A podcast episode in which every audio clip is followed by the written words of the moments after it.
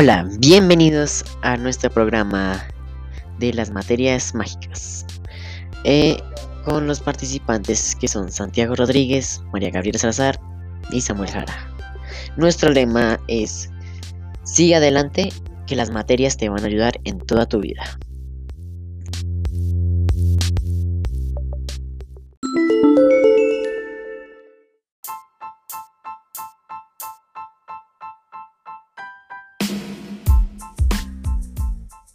Hola, en este caso vamos a hablar de Santa Marta. Santa Marta se encuentra en las orillas de la bahía del Mar Caribe, en las estribaciones de la Sierra Nevada de Santa Marta, en el departamento del Magdalena. Es la ciudad más antigua de América del Sur, tiene hermosos paisajes y, y un gran legado cultural en sus tesoros coloniales. Es reconocido por sus playas y por el Parque Tayrona, que es el lugar mayor visitado por turistas de la ciudad, del país y gran parte del mundo. La comida típica en Santa Marta incluye platos como el cayeye, el arroz chipi o las diversas recetas de pescado. Su gastronomía está influida por dos aspectos fundamentales. El primero es su situación geográfica en la costa del Caribe y con el río Santa Marta y la Sierra Nevada a su lado. El merengue se baila popularmente en el departamento del Magdalena y claro, por supuesto, en su capital, que es Santa Marta. También Santa Marta su, su música típica es el vallenato y la cumbia.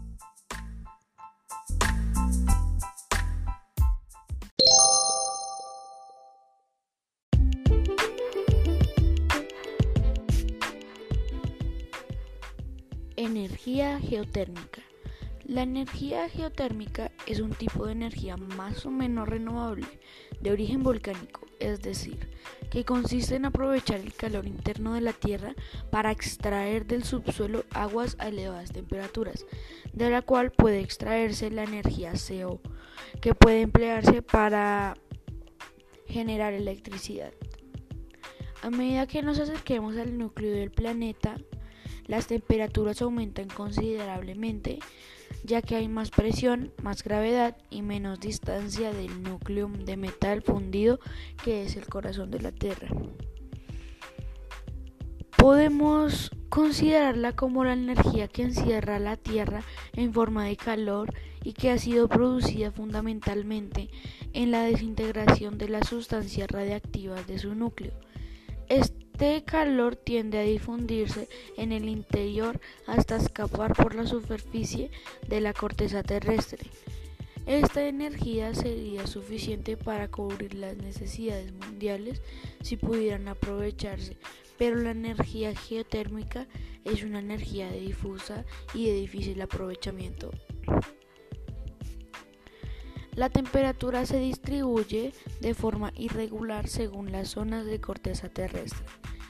Las bolsadas de magma que proceden a las zonas más profundas se desplazan hacia, se desplazan hacia zonas de menor presión.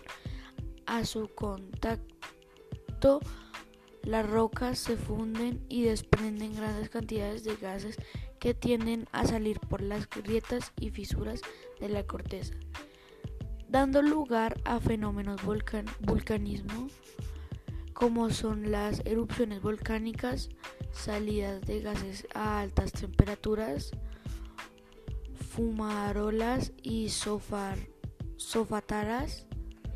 salida del agua hirviendo y vapor, géiseres y salidas del agua caliente, fuentes termales aunque solo algunas de estas son aprovechables. Las ventajas de la energía geotérmica. La primera es ahorro económico a largo plazo. La segunda es mantenimiento mínimo. La tercera es que es ecológica. La cuarta es muy segura. La quinta reduce la dependencia energética. La sexta no depende de los precios de la energía. La séptima es inagotable. Y la octava que tiene una larga vida útil. Una ventaja de la energía geotérmica es que se trata de una energía que se produce en propio lugar, de forma que no se compra ni se vende como pasa con el petróleo o el gas. Esto reduce dependencia energética que tienen los países sin yacimientos derivados del petróleo y además no se ven influenciadas por las fluctuaciones en los precios.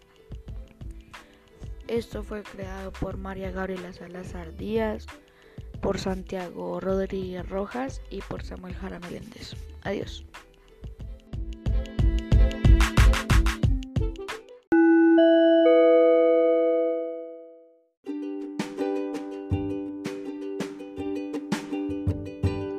Hola otra vez. Vamos a hablar ahora de la estadística y sus aplicaciones y usos. La estadística es el conjunto de técnicas que se emplean para la recolección, organización, análisis e interpretación de datos.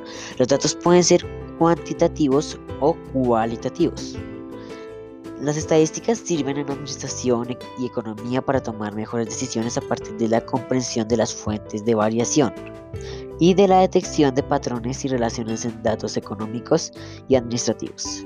Los usos, vamos a los usos. La estadística es un, potente auxiliar de muchas ciencias y actividades humanas, como la educación, la sociología, la geografía humana, la economía y etc. Y las aplicaciones de la estadística. Aunque comúnmente se asocian estudios demo, demográficos, económicos y, soci y, sociólogos, gran parte de los logros de la estadística se de, derivan del interés de los científicos para desarrollar modelos que ex expliquen el comportamiento de las propiedades de la materia y de los caracteres bio biológicos. Y esa es la parte de la estadística.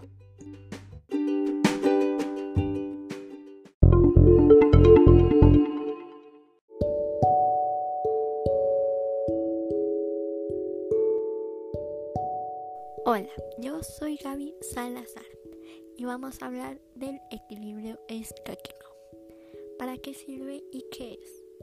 Gracias al equilibrio escáquico podemos hacer muchas cosas, desde montar una bicicleta sin caerte hasta la simple acción de mantenerte de pie sin marearte. Además, ayuda a mejorar la confianza, previene las caídas y ayuda a estar activo. Ejercicios del equilibrio escáquico.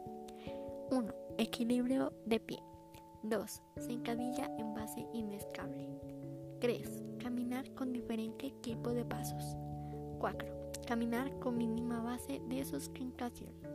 5. Caminar pasando una bomba o globo. 6. Hacer diferentes posiciones de yoga. Deportes con equilibrio estático. 1. Gimnasia artística. 2. Esquí. 3. Ciclismo. 4. Voleibol. 5. Acrobacias. Y 6. Escalada. Y ya, esta fue toda la información del equilibrio estático. Hasta aquí mi reporte, Joaquín.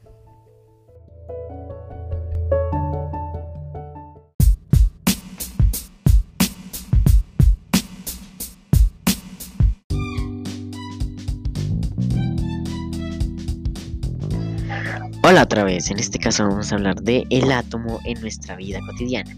Para recordarles, el átomo es una unidad constituyente más pequeña de la materia que se tienen las propiedades de un elemento químico.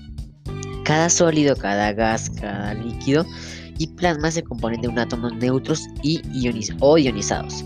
Los átomos son microscópicos y no se pueden ver a través del microscopio, por lo que necesitan aparatos muy especializados para poder observarlos. Un ejemplo claro es, por ejemplo, si has observado cuando se pone a hervir agua. ¿Sabes por qué es eso? La razón es que cuando pones a hervir agua, los átomos se empiezan a mover rápidamente por el calor que se le aplica. Entonces el agua ¿qué hace? Se empieza a convertir en, en vez de estado líquido, se empieza a convertir en estado gaseoso y pues que vemos que se evapora. Entonces esta es la parte de ciencias con nuestro átomo.